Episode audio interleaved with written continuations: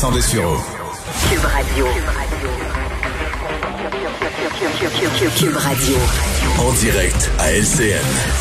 On rejoint Mario Dumont dans son euh, studio à Cube. Mario, fin de session, travaux suspendus jusqu'à la mi-février. François Legault qui a finalement dit oui aux oppositions. Là, il va ramener les, les rencontres hebdomadaires, là, comme pendant la première vague. Ben, c'est une bonne décision. En fait, je devrais dire, c'était une erreur euh, d'avoir dit non à ça, d'avoir dit non à Mme Anglade au cours des dernières semaines. Et on a senti aujourd'hui Ouais. au niveau du ton, M. Legault, qui a voulu remballer quelques semaines où on l'avait senti euh, plus impatient. Bon, faut dire qu'il y avait eu des moments d'impatience, euh, accusait l'opposition des fois euh, d'encourager quasiment par certaines de ses questions la désobéissance ou de créer de la confusion. Mais l'intérêt de tous l'intérêt général dans une période, on le sait, il va encore avoir des décisions difficiles à prendre au cours des semaines à venir. L'intérêt de, de- de la collectivité, c'est que les partis politiques travaillent ensemble et qu'on soit capable de baisser le niveau de partisanerie euh, d'un cran pour veiller à l'intérêt général, pour veiller au meilleur intérêt de tous. Et le premier responsable de créer une atmosphère de ce genre-là, c'est le premier ministre. Donc, il ne l'avait pas fait ces dernières semaines pour toutes sortes de raisons. Et on a senti qu'en cette dernière journée de session, il était en mode réparation là-dessus, a tendu la main, ça a été accepté, puis je pense que tout le monde va être bien content. Ouais.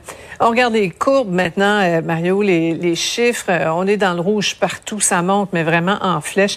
Et là, on vient juste d'apprendre, on s'est fait confirmer qu'il y a éclosion euh, au CHUM à Montréal, l'hôpital universitaire, là, 5 cas, et là, on teste tout le monde là-bas. La deuxième vague ne nous laisse vraiment aucun répit. hein.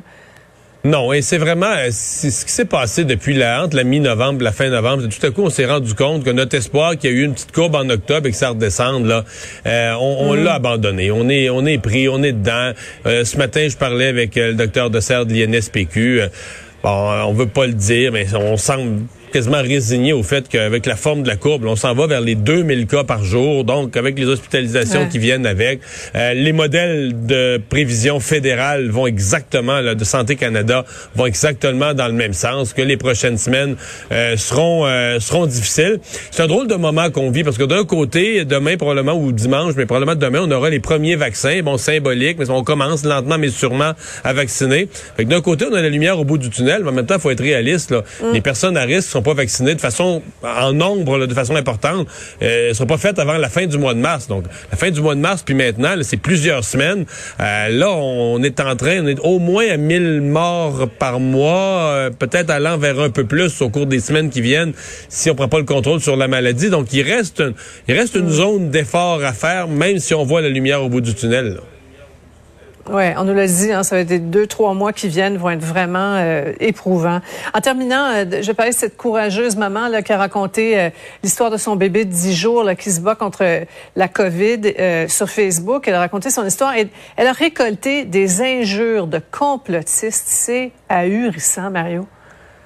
On a peine à le croire, euh, Sophie. On, peut comprendre que des gens veuillent euh, débattre des mesures sanitaires. Quoique, à un moment donné, là, faut bien se résigner. Il y a une pandémie, puis le gouvernement fait de son mieux parce qu'il en fait un peu trop, pas assez. C'est certain quand c'est ton commerce qui est visé, mais c'est choquant. Mais il y a comme un minimum d'humanité euh, qui est en train de se perdre pour une partie de notre population, comme une partie de la population qui vit à part, qui est décrochée, euh, qui s'imagine, là, malgré les morts, malgré euh, partout sur Terre, que, ce- que ça, ce serait pas vrai. Donc la dame... euh, raconte l'histoire de son bébé, raconte cette maladie, euh, vraiment qui est, le bébé a 10 jours, euh, système donc immunitaire à peine développé, euh, se bat pour sa vie demande dans son message aux gens, regardez, faites attention, c'est une preuve de plus, faut faire attention, faut prendre les mesures, etc.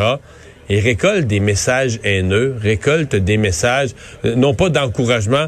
Et là, on se dit, mais qui sont ces gens? Comment? Ça, ça veut dire qu'il y a des gens là, qui sont assis chez eux, enragés, les dents serrées, aux trois quarts fous. Là.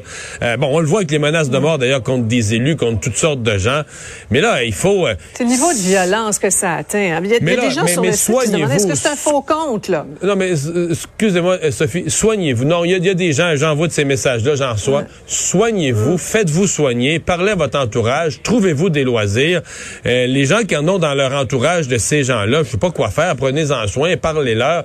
Mais euh, une société, une collectivité peut plus vivre quand il y a une, partie de sa population là qui est ben, à la fois déconnectée du réel, puis qui a perdu le fil de, connexion avec le réel, mais dans un fiel, une agressivité euh, qui est qui est incroyable, puis une absence complète d'humanité. D'ailleurs, on le sait. Euh, bon, les c'est quand, les vieux qui meurent, puis le, c'est comme ça. C'est pas plus grave que ça. Il y, a une maladie, on veut pas s'en occuper. Il y a, euh, disons que c'est assez préoccupant. On se demande comment le tissu social, le tissu de la collectivité euh, va survivre là à certains certains délires qui, qui viennent avec la pandémie. Selon certains spécialistes, c'est des mécanismes sectaires presque. Là, ah oui, oui, absolument. C'est un, autre, chapitre. Ouais. Merci beaucoup, Mario. Bon week-end. Au revoir, bon week-end. Alors Vincent, peut-être certains de nos euh, auditeurs qui en ce moment même se demandent qu'est-ce qu'on va manger pour souper? Oui, et euh, sachez qu'à partir de ce soir, c'est désormais euh, possible pour les restaurants de livrer de la boisson par Uber Eats, DoorDash, C'était déjà permis quand le restaurant a lui-même son service de livraison. Exact. Ça, c'était permis. Là, on peut utiliser un tiers. Alors, euh, les applications qu'on connaît.